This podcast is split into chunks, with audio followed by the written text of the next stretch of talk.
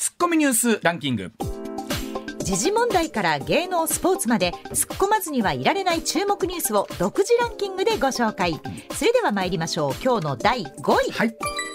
日本プロ野球選手会は、うん。昨日大阪市内で定期大会を開き森忠人事務局長が球団の選手に対する姿勢にちょっとふざけるなよというところも感じると不信感を示しました、はい。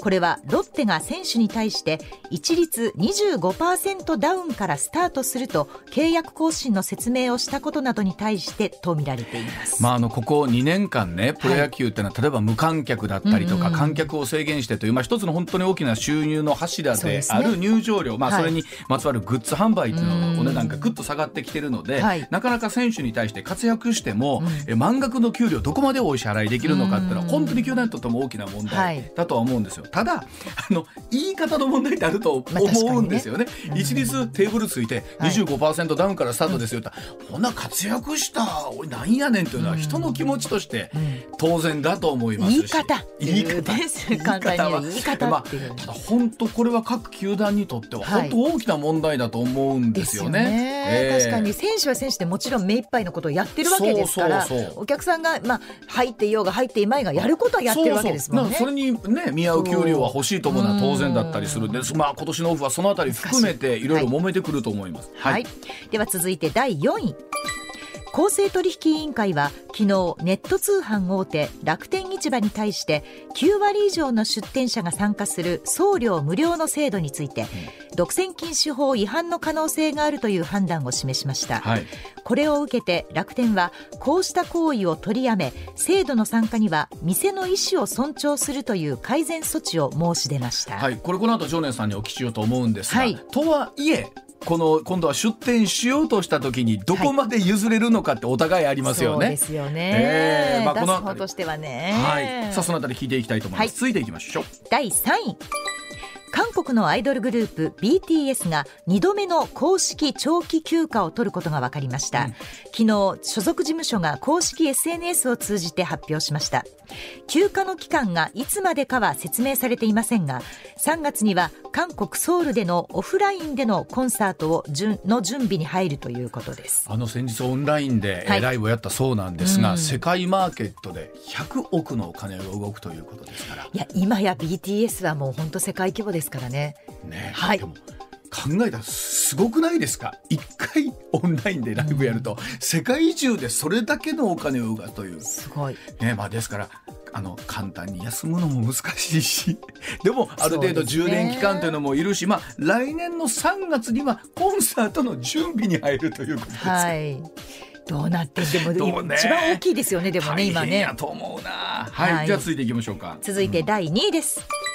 ミャンマーの裁判所は昨日2月の国軍のクーデターで身柄を拘束された民主化指導者アウン・サン・スー・チー氏に対して禁錮4年の有罪判決を言い渡しました。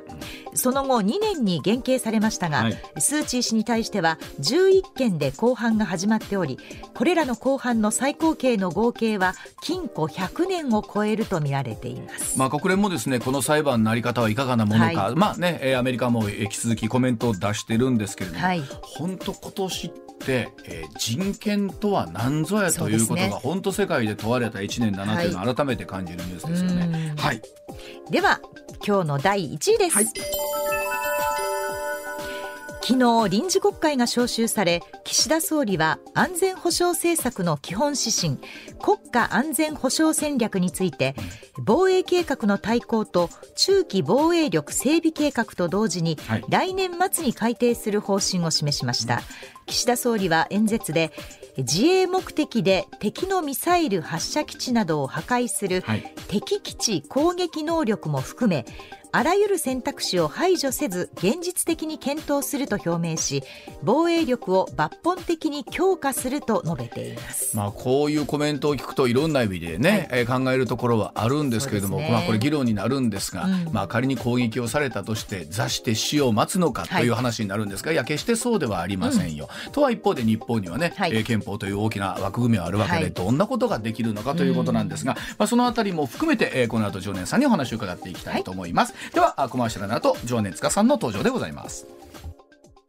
さて上泉雄一のエーナー火曜日今日はこの方がスタジオにお越しをいただきました、情熱活さんでございます。おはようございます。おはようございます。おはようございます。よろしくお願いします。いやー真っ暗ですね大阪。そうです。東京はやっぱりね東京だとねこれぐらいだとちょっと明るくなってくる時間なんですよ。そうですかね。えー。確かにね、えーこのスタジオに入っていただいたのは、ねはい。もう初めてということで。初めてです向川さんともね前一度ちょっとちょっとね打ち合わせでご挨拶拶しただけでね今回初めてというましてよことでろしくお願いします。よろしくお願いします。やっぱり顔を見て喋るっていうのはお互い、ん。いいですね。今本来ラジオはこうあるべきなんでしょう。けれどそう喋りやすいですよねですよね。ね。あのメッセージをね、はい。い、ただいてましていただいし板橋区の純ちゃんのパームツリーさん、い、つもありがとうございます。今日は常念さんがスタジオに来られるはい。ということなんで、本当に楽しみにしています。ありがとうございます。ヤジすらも弁論の花だとおっしゃる常念さんが、同じ空間にいるということは一体どんなことが起こるんでしょうか？皆さんがどう裁くかも楽しみにしている師走の朝ですということでなるほど。あの正確にはねヤジは弁論の花でございます。ヤジは弁論の花、ええ。これはまあ学生雄弁会にねまあはい。伝わる都市伝説みたいなやつなんですけへど。はいええ。まああのよくあのヤジがひどくなりすぎると司会がヤジは弁論の花とは申しますが もう少し節度を持ってお願いいたしますみたいなことを言うんですよ。さあ今日はですね、はい。結構脂っこい話題もありますので常念さんが果たしてどんなトーンでお話をされるのか、では早速聞いていきたいと思います、こちらからでござ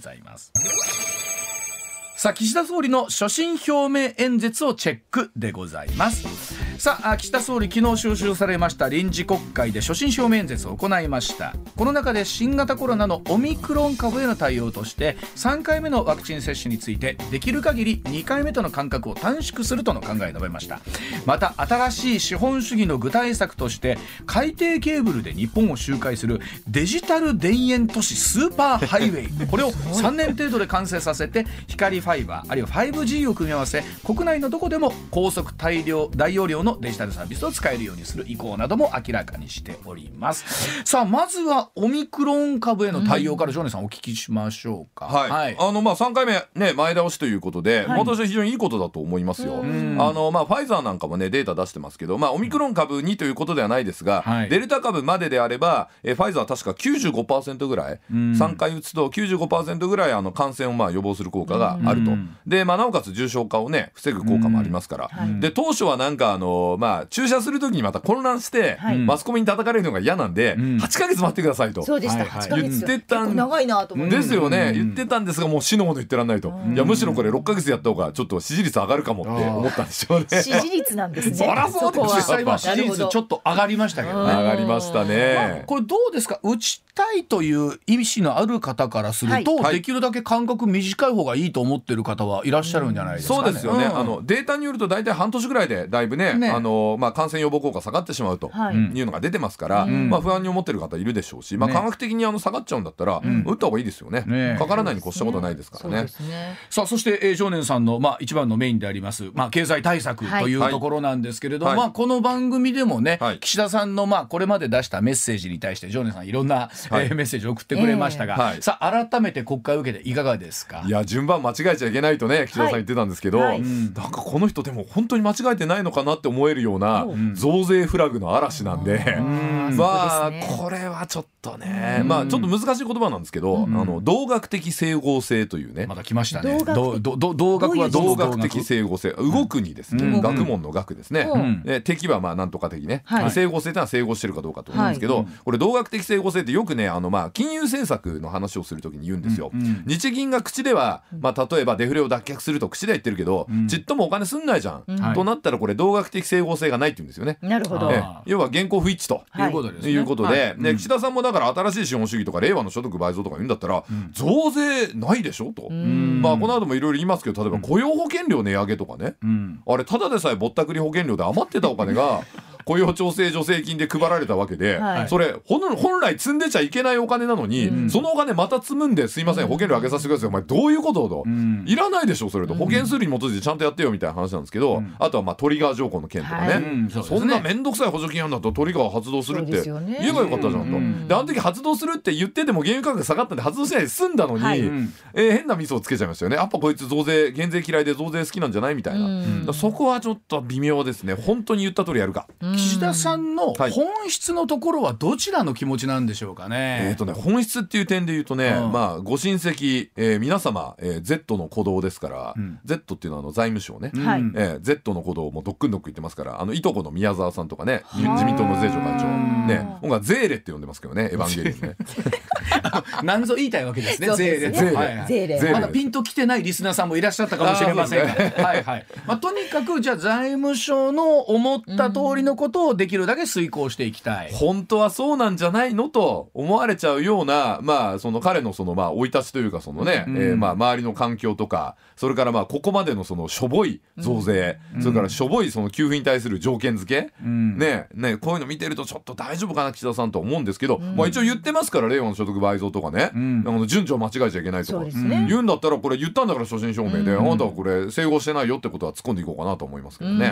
まあ、特にその、まあ、今回の10万円給付に関しては、はい。まあ、最初の頃からいろんなまあケチがつき始めて、そうですよ。ね本当ですよこれあのあ向川さんとこまだ18歳以下が。うちはそうです。子供二人で、えー、とええ。16歳と12歳なので。あだからまあもうって嫌な気は当然、まあ、ありがたいはありがたいでしょうけども、まあ条件もいろいろついたし、うん。やっぱり、そうんね不平等感が拭えないのも確かだし、だってそもそも18歳以下っていうのが条件じゃないですか。そうそうそうそう。そうそうなんですよなんでおじいちゃんおばあちゃんもらえないのとかなりません？ですよね。うん。ねえ。本当だったらそちらの方にまずってねなっても不思議はないのに、だっておそらく総理とするとできれば、はい。多くの国民に配りたいと思ってるんじゃないですか。そうなんですよ、ん。だって私ね、まあ、あのグレーシー柔術っていうのをまあやってんですけど 私の柔術の師匠ね、まあ、アメリカにもあのアメリカの市民権も持ってる人で日本人なんですけど、うんはい。あのトランプから小切ってもらったよとか言って見せてもらいましたもんあ。ー2週間で届いてると2000ドルもらっちゃったとか言って言って。はあ。えアメリカは無条件であったんでしたっけ？アメリカあの無条件ですね。あの決め小切手ですよね確かね。あの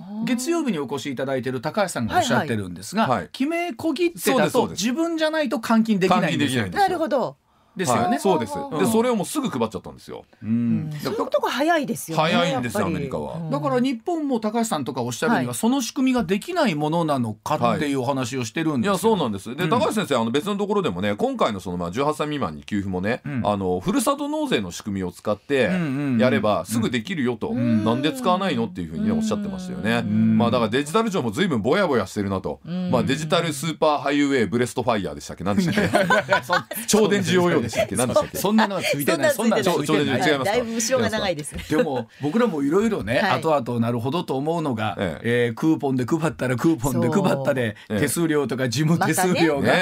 えー960億かかるだ、ななんんだ結局まあそらただではすれないんでしょうけれども、よね。何やるにしてもお金はかかるんですね。うん。当たり前なんです。が、まああの問題はマイナンバーのね、うん。あの柔軟性がないっていうのはすごい問題で。ね。今あの税務申告の時にね例えはいば確定申告ね、されてると思うんでお二人も、うん。その時にあの、まあ、確定申告でマイナンバー書きますよね、はい。であのナンバーを使ってあれ税金吸い上げる時に使えるんですけど、うん。じゃあ逆に税金配りますと、うん。ね、いう時に使えるかというと使っちゃいけないことになってるんです取る時だけなんですか。取る時だけなんです。あ、そういう仕組みなんですか？あのねマイナンバー制度が導入される時にね、はい。ポジティブリスト方式っていうのが導入されていて、あの法律に書いてあるこういう使い方こういう使い方こういう使い方だったらいいですよっていうこと以外は使っちゃいけないんです、へえこれ本来ネガティブリストにしてこれこれこれこれこれこれは使っちゃダメ。それ以外全部 OK ってするべきなのに、うん。はい。うんあそういうことか。逆なんですよ。ポジティブリスト方式なの。だからいちいちそのまあその税金配る仕組みに使い使いますっていう時にはいちいち法律通さなきゃいけないんですよまた。ななんでそんな風にしたんですか？これはね野党が反対したんです。はあ。でプラス自民党の一部もその野党の反対を超えて、いやーこれじゃあちょっと厳しいねっつって、うん。そういう法律にしたんですよ。まあもともとその考え方はなかったっていうのはあるんですかねあのね、うんどうもね所得を把握されるのがお嫌いな方、うん。あのあー例えば自民党支持してるすごいお金持ちの方で、うん。あんまり所得をあの把握されたくないっていう方と、うんうんうん野党を支持してる人で、ん。なんかいろんなご活動をされてる方いらっしゃいますよね、プロフェッショナルな市民の方、うんうんこういう方もなんか金の流れを把握されたくないみたいなんですよ。うん。でこの左右の思惑が一致してですねこの醜い資本家と活動家の思惑が一致して、うん。あのなマイナンバー制度っていうのは非常に使いにくいものになってると。まあ。これマイナンバーに対する考え方ってはい。すごいまあももちろんあると思うんですけど、はい有効に活用すればこういう時すごいね。効果的にうまく使えるんですけど、ね、はい。一方でおっしゃるように、まあ、あの別に活動云々別にしてなんか管理されるの嫌やなっていう気持ちがうんある人もいらっしゃいますから。あのまあ、うん。昔から共産党あたりはね国民総背番号制だと。管理社会がやってくれって言ってあの文脈で、まあ、妨害したんですよね。ん。でそうしたら自民党の中にお金持ちはあそうだよねと。人権大事ですよねとか言って言ってあよかった俺も所得把握されなくてみたいな感じになっちゃって。ネーミングを変えたらいいんじゃないですか？ただその背番号とか、ナンバーとかじゃなくて違え。えった言い方にしたらよかったんじゃないですか、ソーシャルセキュリティナンバあーそうそうまあアメリカですよ。そうそうそうそういう。ね社会保障番号。そうですね。なんかそういう方がなんか納得できる気がしますそうそう。そうよねーいやでもそういうこと言うとまた名前だけ書いてこれは実質 国民を管理するための番号だとでたらめ言ってるってなりますよ。一部それはまあやっぱりね出てくるでしょうけどね、共にねそれぞれメリットデメリットはあるんでしょうけれども、ええ。こういった時に使い勝手が悪いなっていう感じにはなるんですけど、そうなんはい。さあもう一つ先ほどお話ありました。その新しい資本主義という中で、さあデジタルをさらに整備していってこれすごいですね、はい。海底ケーブルで日本を周回させて、はい。えーデジタル田園都市スーパーハイウェイ。どういですかこれ。まああれでしょうね。あのまあ第三神道教師みたいなのを作るんじゃないですか？ほエヴァンゲリオン。エヴァンゲリオン。だからものすごいそのなんですか？データが充実した？ジオフロントみたいなやつをこうやろうとしてんじゃないですか。でこれはどうなんですか、実際にこれが実現すると、ええ。ー例えば経済の活性化みたいなものにつながってくるんです、いやどうなんでしょうね。だってそこのすごいインフラを作っても、あの増税と金融引き締めやれば多分そのインフラ誰も使う人いないと思いますよ。ですよね。うん。ええ明日のご飯だって食うの困っちゃうわけですから。むちゃくちゃお金かかるんじゃないんですか？だってかかると思いますね。ですよね。ええ。だからあの豪族の皆さんがですね、はい。大喜びじゃないデジタル豪族っていうのがいますから。はあんまり言うとちょっとあのスポンサーの名前になっちゃうかもしれないと言わないでおきますけど、いろんなベンダーさんいらっしゃいますよね。政府のお仕事されてるねこれあのデジタル豪族という人たちなんですけど、はいはい。なんかもう室町時代の検問政治みたいになってるんですよ今。うん。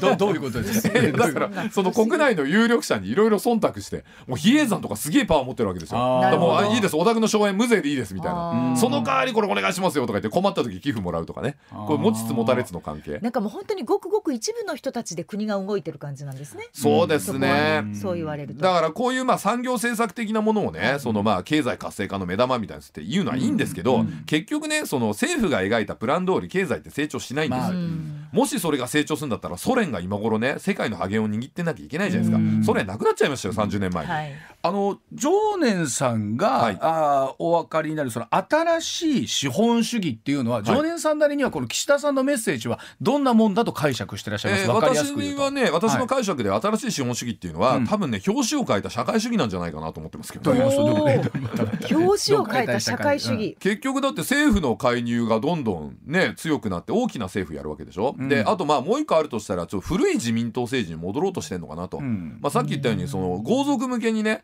補助金積み上げてったら55兆円になりましたっていうのは今回の補正予算ですよね、うん。まあそれでも配んないよりはマシなんですけど、うん結局は何？豪族に配るんかいと。うん。で今そのまあ官僚たちもですねあのまああの安倍政権菅政権の時は官僚も結構緊張してたんですよ。はい。うんなんか変な持ってくとゴラーって怒られて突っ返されたりとかあったわけじゃないですか。うんうん。岸は大体 OK らしいんですよね。ああなるほどでいろいろこうあの官僚の中でまあこれぐらい平気だろうみたいなのがちょっとあるらしくてであとまあその補佐官とかみんな財務省とかにがっちり抑えられてますし。うんまあ、そういう点で言うとですね、まあ、大きな政府、まあ、財務省リフレで大盤振る舞いの後大増税みたいなね、うんまあそういう感じでいくとなんか限りなく社会主義的になっていくのかなと。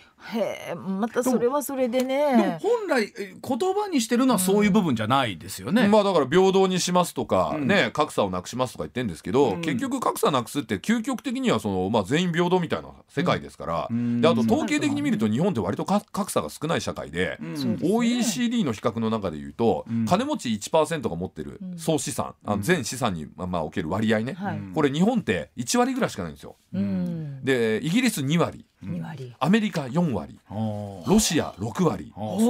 チャイナはねこれ統計ちょっとあれな推計なんですけど、うん。7割ぐらいじゃねえかと。まあそれだけ差があるってことですよね。まあですね。ええうんで比べると日本はかなり頑張ってる方なので、ん。まあ、格差是正いいけどでもあんまりやりすぎるとちょっと国際比較でにおいても相当平等な社会なのにこれ以上平等にしたら社会主義なんじゃないのみたいな方がちょっと心配ですねむしろね。まあでも結局まあ例えばまあ今回ね昨日もその話をしたんですけども10月の頭に、はい。えー文藝春秋で矢野次官がはい。出しました。そのいかに財政規律を守るかっていうお話と、まあ一方で常念さん皆さんおっしゃるような、はい。もうどんどんとはい。積極的に財政をね、はい。えー国債を発行して、はい。えーもっともっと世の中にお金を出しましょうよ、はい。この整合性はどっちが正しいんだっていう議論が我々もまあやったことないし見たこともないんでないですもんね。どっちが正しいのかなっていつまあも考えるんですけどね。会計学の基本的な知識で考えていただきたいんですが、例えば MBS さんがね初めてこう納入業者ね、まあ、どっかちょっとあら改めて選ぶときに、まあ、最初に見るのはその会社が金持ってるかどうかですよね。うんうん。でこれはまああの貸借対照表を見れば分かります、うんうんあの資産と負債のバランスを、はい。で次にじゃあ儲かってんのかっていうことで損益計算書を見るんですけど、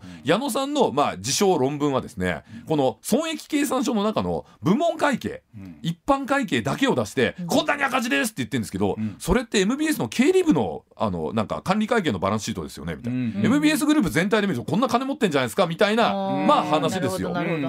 でそれを高橋先生とか、まあ、我々が言ってるわけですよね、うん全部見てくださいと、ん。でその全部見て客観的に金持ってるか持ってないかこれ第三者に決めてもらいましょう、IMF が財政モニターっての出してますよと、見ると純資産ゼロですと。あ純資産ごめんなさい。純負債か、負債無資産もまあプラマイゼロですと、ね、いうふうに言ってるので、まあ、基本的にはその財政問題ってのは矢野さんの言うような認識ではないですねと、じゃあ市場を見てみましょう。そんなに財政問題あるんだったら金利上がってなきゃおかしいですよ。上がってません。保険料上がってますか？全然上がってません、これ矢野さんが嘘ついてるのか？僕ら本当にこと言ってるのか？ってもうこれ市場とかね、それから IMF が明らかにしてると思うんですよ、なのにいまだに矢野さんが言ってるからってことでマスコミでなんかこう権威ある意見のように取り上げてしまうんですけど、根拠ないんですよ、もう簿記3級以下の知識しかないやつがたまたま出世競争で偉くなっちゃってでその先輩に媚び売ろうと思ってバカなこと書いたらそれがこんな広まっちゃったってだけの話なんであんままともに扱わない方がいいですよあのあの話。でも簿記3級の人はなかなかね財務省の官僚にはなれないんじゃないか本当にないんですって。こう驚きなんですけど、ラーメン一杯まともに言ったことないやつが、ずーっとガリ勉で公務員試験の勉強やって、たまたま出世争いで、まああそこまで偉くなったと。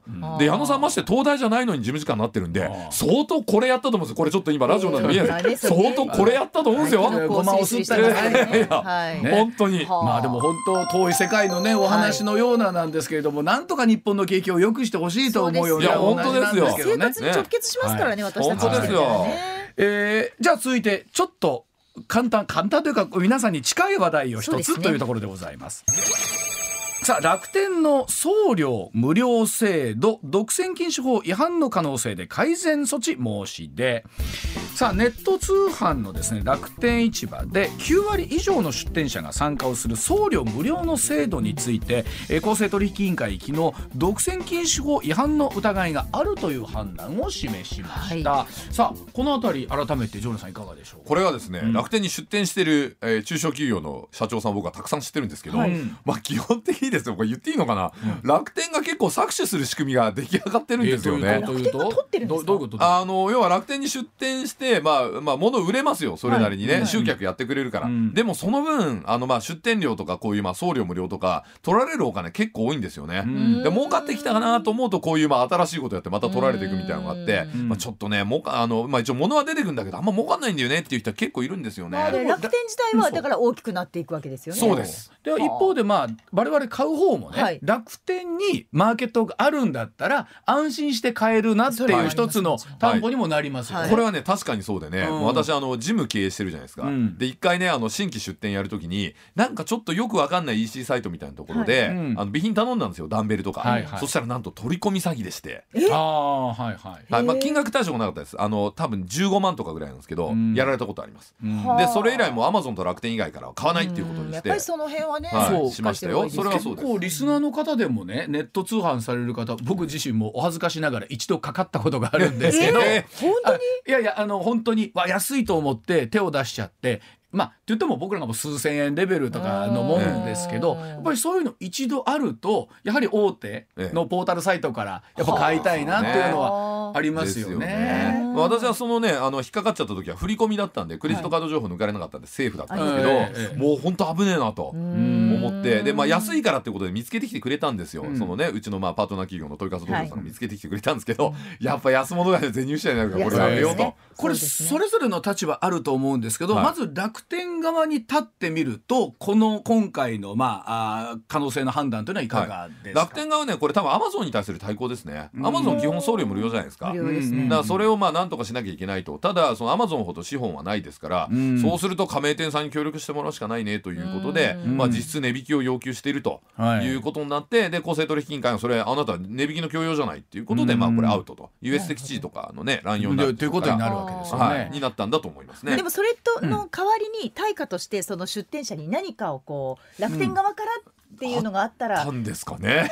それでもダメなんですか、まあなんかあればいいと思いますよ。だから、うん。まあ結局でもそうすると楽天が送料負担するってことになるじゃないですか、まあ結局そうだでも楽天は負担しなかったわけですようん。ね結果的にはその加盟店さんにまあほぼ強要するような感じになっているっていうことでまあ今回アウトになったということですから、うん。はい。でこれ今度加盟店側からすると、まあ、はいこういう観光が出るというのは、はい。あ一つこうあちょっと我々も楽になるのかなというところあるのかなと思まあそうですね、うん。実際あのまあ私もそのまあジムを出店する時に本当にたくさんお買い物するんですね、はい。ヨガマットからね、あまあそれこそ。ね。ね、あのゴミ箱から、はい。ね、うんそれからタオル類からそれからゆあのこうレンタル用のねあのこう T シャツとか短パンとかも、あの楽天アマゾンで買ったりするんですけど楽天で買う時ね確かにねちょっと送料かかるので、うん。あのいろいろこうまあカートに入れた後あここ同じだなみたいなところはこうなるべく合わせたりとか、同じもの売ってるんだったらちょっと同じショップから買おうみたいな感じして。やっぱ工夫されるんですね。工夫しますよ。これだから1万円超えるとタダになるんだったらあじゃあこれ同じもんね200円差だったらこっちで買った方がとかって結構大変なんですよ。常連さんお金持ってるんだから200円の差ぐらいいいじゃないですか。いやこれねそこをこだわらないでいいわいいわでやってるとはい。おかしくなっちゃうんですよ。そう。なんですかそういうので潰れた銀行知ってんですから僕は。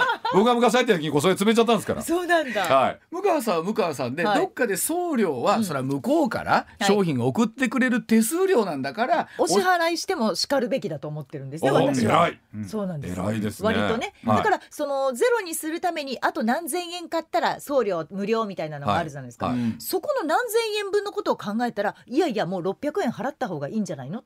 だってお支払いしてもうしかるべきなんだからって思そうれでもね私はい。いつもあといくらでってやつ引っかかっちゃうんですよね個人で買う時も。僕もそうです。そう。で結局、はい。結果損したりするんですよね。そうです。ということはお話聞いていくとやっぱりそのアマゾンといううん。あまりにも巨大なね、ええ。大きなマーケットがあって、はい。そこが送料無料でやってるとなると、なかなか他のはい。会社は太刀打ちできないですよそうね。なんですよ。うん。でアマゾンはね、まあ、ちょっとこれもアマゾン批判になるからあれですけど、うん。あの最初ね物流を、まあ、あのヤマトとかに頼んでやってたんですよ。はい。うん。で外注業者にこうやらせてでも大量に運ぶんで、じゃあオペレーションもこうやって合わせてやりますからってガーってやりながら、なんとそのヤマトの物流を研究してですね、自前で物流も作っちゃったんですよね。アマゾンが？アマゾンが。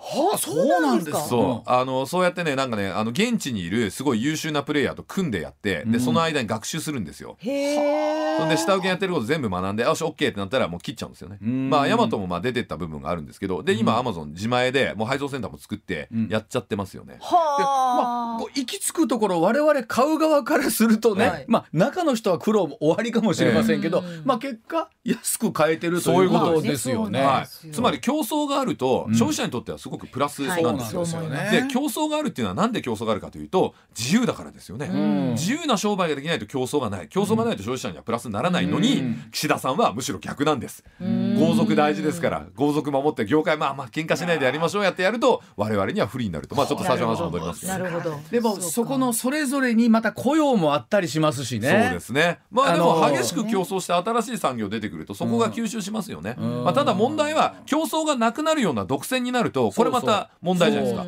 だから公正取引委員会はもっとねビシビシやった方がいいんですよ。アマゾン側にも多分行った方がいいでしょうし、うん US 的な地位やってねえかみたいな感じで。だから結構アメリカの裁判見てると、はいそのガーファと言われるところに対してのはい。最近ってね、結構厳しい措置厳しがありいですよね。ますよね。はい、でうん。アメリカはあれで要はそのガーファがあまりにもでかくなっちゃうと競争がなくなってうん。産業自体が衰退するっていう考え方そうですよね。なんですよね。うん。はい。なるほどね。独占になっちゃうとそれはもちろんダメですもんね。で今回の,、まあ、その楽天の送料無料制度の独禁法のはい。可能性っていうのは、我々はこのニュースどう捉えたらいいですか？我々にとってはですね、うんまあこれはあの企業努力をしてくださいということにもなると思う、まあ、楽天とアマゾンである意味河川みたいになってますから、うんまあ、そういう意味で言うと、まあ、我々にはプラスになることだと僕は思いますけどね。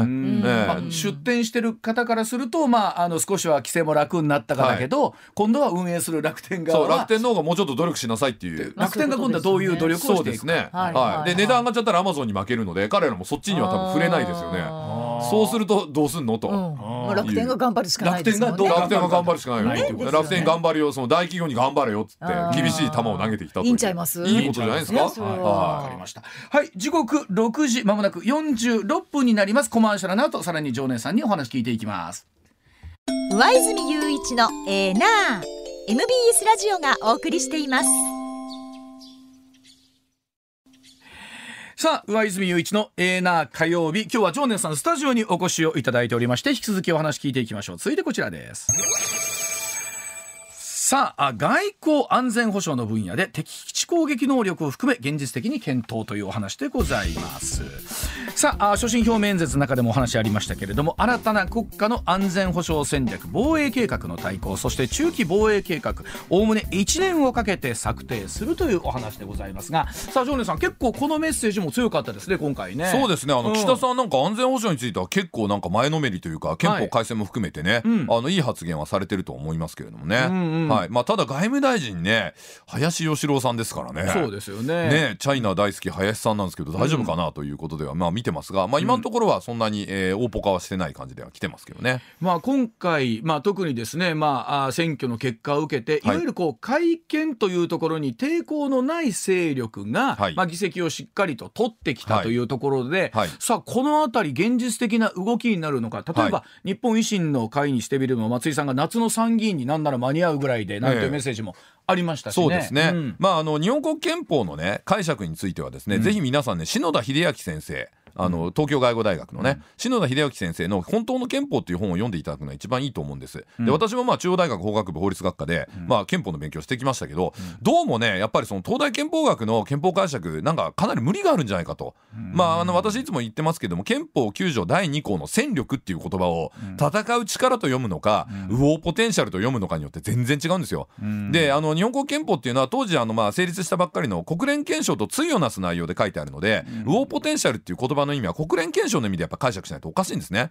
で右往ポテンシャルって何かというと侵略する能力です。簡単に言うと。はい。でこれは北朝鮮とかチャイナが持ってる能力ででそれに対してそのまあ侵略を押しとどめるのが国際秩序ですよね。まあ、でその国際秩序が到到着するまでの間時間かかるので、まあ、自衛力によってまあ防衛すると。いうことで国連憲章も軍隊を持つことを禁止してないんですけど、この軍隊と書いてプロフェッショナルミリタリーと呼んでください。ね、ウォーポテンシャルは持っちゃいけないけどプロフェッショナルミリタリーは持ちましょうと。でそのプロフェッショナルミリタリーはその国際秩序っていう枠組みの中でいろんなこうプロトコルありますから、あの民間人に銃を向けないとかね、ミャンマーの軍がやってるようなことあれプロフェッショナルミリタリーじゃないですからね。でそういうこういろんなこう国際ルールの中で、えーきちっとですね、まあ、その大義名分の中で、えー運用していく軍隊、えーまあ、プロフェッショナルミリタリーを持つべきだという議論になるわけですよね。だここをねやっぱりねその戦力って書いてあるから出刃包丁一本持っちゃいけないみたいな話になるわけですよ。これはないです。こんな解釈ありえないですから。はいまあなんでしょうねこの戦後70年80年という歴史が過ぎていく中でね、はい。でもどこかであの時の記憶みたいなのもあって二度とあの過ちは犯しちゃいけないとなった時に、やっぱりこの憲法9条の枠組みがあることで、はい。安心をしてる皆さんっていうのも多いと思うんですよね。まあ正確に言うとその戦争が起こらなかったのはこの国際秩序っていうものが機能してきたからですよね。戦争終わった後まあ何を決めたかというと、えー現状の国境線は変更しませんと、で変更した人がもし仮にいたら全力で、えー全員の制裁を受けますと、まあこのルールですよね。で結果あの第三次世界大戦起こってないじゃないですか、でこの国際秩序っていうのは実は平和を守っていたんだっていうことを知らなきゃいけなくて、でその国際秩序の中で日本はもちろん軍隊ねプロフェッショナルミリタリーは持ってるんですよ。自衛隊ですから、ただ戦力は持ってないです、戦力でいわゆるウオーポテンシャルね、自衛隊というのは侵略戦争のためには使えないようにもう法的な縛りがガッチガチになってますし、はいはい。日米同盟もあるし、だって日本が突然あれですよ。北朝鮮にミサイル撃ち込んだら多分アメリカに制裁されますよマジで。ああの逆そう逆にそうだったら逆にそうなりますよ。ねはい。ええ。なので、まあ、そういう現実的な枠組みなんかでやってきたっていうことをもう一回認識してですね、まあ、あの戦争来るな憲法怖いとねあの出刃包丁一本持ちませんって言ってたから戦争が起こんなかったんじゃなくて、まあ、国際秩序っていう、まあ、安全保障アーキテクチャの中で、まあ、現実的にいろいろやってきたんですよと。だからあの、まあ、最高裁の判例なんか見るとですね、この辺をちゃんと国際法の常識を意識してあの砂川事件の判例なんか書いてあるんですよね。でこの辺詳しくはその篠田先生の本にすっげえ詳しく書いてあるのでぜひ皆さんお読みいただきたいのは新しい、まあ、日本の憲法の教養かなと僕は思ってますけどね。ねまあ、あの特にこういう、ね、安全保障の問題とか問題になってくる時に改めてそこの向き合いというのがあるんですけれども、はい。今までえこの状況の中で何もなく進んできたことに関して何かが変わるということに対する恐れみたいなものもまあそうですね,、よね。感じる方もいらっしゃると思うんですが、はい。まあ、それでいうと例えば、まあ、北京オリンピックの、ね、外交ということに関して、まあ、はい。アメリカ政府がはい。正式に外交的な、あー派遣はしないと。やるみたいですね。はい。で日本もね、まあ、そのおそらくイギリスもこれに追随すると思うんですよねん。でいわゆるファイブアイズと言われている国々、まあ、あとカナダとオーストラリアとニュージーランドありますけど、ニュージーランドは最近すっげえひよってるんで、まあ、追随しないかもしれないですけど、うん。まあ、カナダとオーストラリアは、まあ、あのカナダオーストラリアイギリスはこの動きに追随する可能性があります。日本どうしますかね？まああのオリンピックに反対してたね東京オリンピックに反対してた皆さんが言っていたロジックをもう一回思い出してほしいんですよ。うん。感染症がこんな拡大してる中でやるのか、うん。ね、さらにもう一つ国連あ国連じゃないオリンピック憲章に書いてあるようなことがねはい。人権とかいろいろ歌ってるけど、うん。できでできてないじゃないかと。うん。ね、その予選だってまともにできない国もあるし不平等じゃないかと、オリンピック憲章違反だっていうことももう一個言ってましたよね。うん。でそういう点で見ると今のチャイナってオリンピック憲章どうですかね、うん。人権とか大事にしてる国なんですかね、はい。で同じロジックで東京オリンピックにさあの反対してた人っていうのは、なぜ北京オリンピックのボイコットを呼びかけないのかって不思議ですよね。ああなるほど、うん、東京ですよね。東京オリンピックなんかよりもよっぽどもう人権弾圧オリンピックだし、ん。であの日本だと森会長がねちょっとその、まあ、女性蔑視だっていう発言ではい。やめましたけど、うん。超高齢なんて女性蔑視どころかもうもうもろセクハラですよ。ん。あの彭帥選手を俺の愛人になれっつって言って、まあでそれ暴露したら誘拐していまだにどっか隠して出さないわけですから、まあ、アウトでしょこんなの応出てき。てますけどもね。はい、ええ一旦7時のお知らせでございます。まあもちろんあの彭帥さんが、はい。あバッハ会長とですね、はい。電話会談をしている写真なりというものが見て、はい。ね我々もまあ無事なんだろうなはいということ、まあ、はい。どれぐらい本人の権利が制限されるか分かりまあませんが、、騒い。だん。で我々が、うん彭帥選手とりあえず命は保証されましたね。そうですねそれは良かったですよえねえこれ我々騒がなかったら多分彭帥選手この世にいなかった可能性ありますよ。まあ、あのなかなか日本という国って、はい。えーそうなった時にでもですね、はい。じゃあ今度アメリカと同じようにボイコットするのかどうかいや経済的なことを考えると、はい。えー大々的にね、はい。表立って決裂するのは難しいんじゃないか、はい。すごい判断迫られると思うんですけどね。ですよね。まあうん。おそらく赤信号みんなで渡れば怖くないなので、ん。えーイギリスそれからこれがヨーロッパねフランスドイツぐらいまで広がってくると、うん。まあ追随せざるを得なくなるかなとは思いますよね。うん。なんかあのバランスをすごく取る国じゃないですか、うん。日本って。うん。まあでもね、はい。今回ちょっとチャイナにあんまりバランス取っちゃいけないと思うんですよあね。ーだって誘拐してんですよ自国民を。まあまあそうですよでね。ウイグルで何人閉じ込めてんですかと、はい。奴隷労働させてんですかみたいな話でしょ、うんあんまりこれ目をつぶったらいけないと思うし、まあやっぱりね人権大事な日本の大マスコミはね、はい。これやっぱ大キャンペーン張っていただかないといけないのに。なんか東京オリンピックの反対の時の方がね、トーンが強くてなんで北京オリンピック言わないのと、ん。こんな人権問われてるイベントでね、うん。何なんだろうなと不思議に思ってますけどね。ねえまあ、本当あの例えばコロナのね、えーとかと、まあ、前回の場合は東京オリンピックの場合はね、はい。そういった様子とかもいろんな思惑があったと思うんそうですね。まあでもどっかで決着つけないとこの問題に関しても、ねはい。どっかで区切りはいるでしょうしね。まあただね区切りといってもね実はねこれね残念ながら戦争なんですよね。しかないってことですか。はい、戦争っていうかね悲しいけどこれ戦争なのよねって今もう戦争やっちゃってるんです。戦争？はい、今戦争中なんですもう。あのーまあ、えー言葉のね正しい定義で言うとですねハイブリッド戦争という戦争をもうすでにしてます。はい。でハイブリッド戦争って何かというと超低強度の戦争だと思ってください、ん。一番強度の高い戦争って何かというと全面核戦争ね、うん。でそこからだんだんこうトーンダウンしてって、はい。まあ、通常兵器による戦い、ん。ね、で正規の軍隊じゃなくてなんかゲリラによる戦い、うん。なんだかよくわかんない武装勢力同士の戦い、うん。でだんだんそれがしょぼくなってってもう本当に本屋に行って気に入らないやつの本裏返すみたいな、そういうこれがハイブリッド戦争なるほど。そこまで戦争と捉えるなら。そうそうなんですそうなんです、えあーえ。でこれが一応いわゆるハイブリッド戦争って言われてて今ねヨーロッパではガチでこれ国際政治学で研究してるんですよ。ロシアが本当に仕掛けてきててもうデマとか偽情報、あー。さらに言うとですねあのテロリストを雇ってテロさせる、でねロシアが雇うテロリストってのはこれ笑っちゃうんですけどロシアなんでなんかこう左がかった人なのかなとか思うじゃないですか、違います。右翼が雇われてるのヨーロッパの極右勢力って結構親ロ派なんですよ。あそうなんですそうなんですよ。だからなんかドイツのためあのドイツのための選択とかあるでしょ？AFD、はい。AFD のやつがロシアのためにウクライナでテロテロするみたいなわけわかんないことちょっと僕本当わけわかんないですね。そう。だからね極右がそういう権威主義国家に利用されてるってことで愛国とかなんかね勇ましいこと言ってる連中いるでしょ、はい。これチャイナとかロシアのスパイの可能性あるんですよ。マジで。